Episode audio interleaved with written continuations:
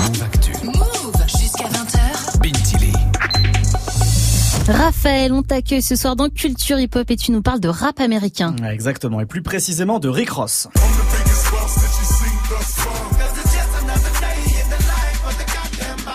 Make love, baby, we make magic. Come home with a thug, let's get shit cracking. Always well, baby, cause shit happens. She leave The the Perfect Day to Boss Up, c'est le deuxième titre, c'est le titre pardon du deuxième livre du rappeur Rick Ross, publié aux États-Unis en septembre dernier et beau succès en librairie outre- outre-Atlantique.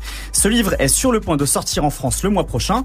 Quel jour parfait pour devenir un boss en VF va être traduit et publié par une société d'édition indépendante, Omax Books, et préfacé par le rappeur français Joker. Alors Raphaël, raconte-nous, il nous dit quoi ce livre? C'est une autobiographie Alors ça, Rick Ross l'a déjà fait en 2019 avec son livre Hurricanes. Par contre, Quel jour parfait pour devenir un boss? C'est un livre à mi-chemin entre les conseils d'entrepreneuriat et le développement personnel par le boss lui-même. Ouais, c'est un peu un homme d'affaires comme euh, d'autres rappeurs. Ouais, exactement. Et en plus de 15 ans de carrière, Rosé a investi dans la restauration rapide, les cosmétiques pour hommes et encore bien d'autres partenariats dans le cannabis légal ou encore les spiritueux.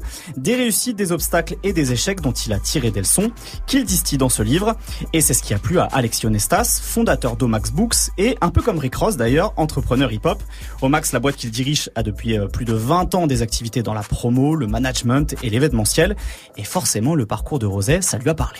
Ce qui m'a plu avec ce livre, c'est justement qu'il casse l'image première de Rick Ross. C'est quelqu'un qui a plein d'investissements et surtout c'est quelqu'un qui par ce livre partage des bons conseils pour les jeunes qui ont réussi un petit peu dans leur domaine et euh, lui a pris dès le départ le pas de se dire peut-être que ça n'a pas duré. Dès son premier tube Hustling, il a investi tout de suite son argent dans différents business.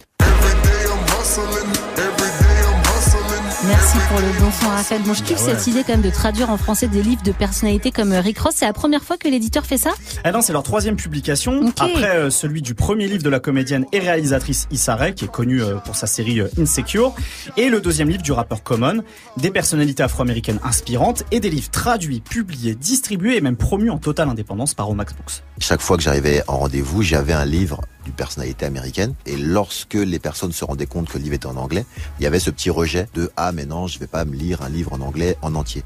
Et ben je me suis rendu compte qu'il y avait un marché en fait. C'était très difficile, je pense, de trouver une collection, une marque référente. Donc c'est pour ça en fait que j'ai créé au Max Books pour avoir vraiment cette zone de référence et savoir que les auteurs afro-américains auront euh, cette maison ici. Et Alexis pense déjà à la suite avec des livres de sportifs et d'acteurs afro-américains au parcours hors du commun. Et donc d'ici là, il y a la sortie du livre Quel jour parfait pour devenir un boss.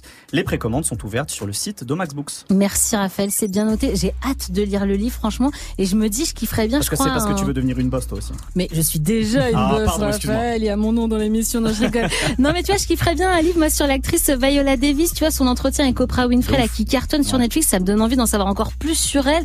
Geoffrey, Raphaël, vous, il y a une personnalité que vous aimeriez lire particulièrement? Ah, en en bouquin, Ouais, Emma bouquin Watson, si elle faire un truc traduit, moi ça m'arrangerait. Ah, je suis pas bon en Toi, anglais. t'es sur moi. Emma Watson, ouais. Ouais, Emma Watson, franchement, elle a un pas- non, mais elle a un parcours incroyable, je trouve, et puis surtout tous les engagements qu'elle a pris après sa carrière. Elle a, elle a- pardon, elle, elle s'est servie de sa popularité, voilà. Pour des vrais euh, engagements, pour faire des, des vrais, vrais projets, engagements ouais. derrière pour la planète, le féminisme, tout ça. Et je trouve que cette femme est incroyable. C'est vrai, je suis d'accord. Raphaël? Eh ben moi j'aimerais beaucoup lire euh, en français le livre euh, qui a été paru sur Nipsey Hussle, donc, Ok. euh, qui a été euh, qui a été euh, tué en, en 2019. Euh, c'est un livre qui est sorti l'an dernier qui s'appelle The Marathon Don't Stop, donc le marathon le marathon ne s'arrête pas.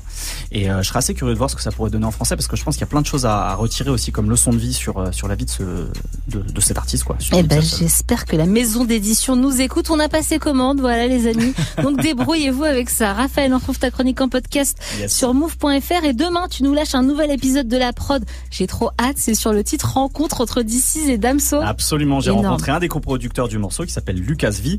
Euh, il a coproduit ce morceau avec Augustin Charnet et Prince Lee, mais lui il, est là pour- il était tout seul pour pouvoir euh, nous présenter ce morceau. Et donc euh, bah, demain 17h, vous saurez tout sur comment ils ont composé ce, ce morceau qui a été un, un des tubes là de, de, de ce printemps en France. Ben oui, et de cet album de DC's que moi je n'arrive pas à lâcher, qui est très très bon. On ira mater ça demain 17h sur la chaîne YouTube de Move et on écoute Yasmina qui peut pas être avec nous, mais qui nous écoute ce soir. Gros bisous Yasmina. Move.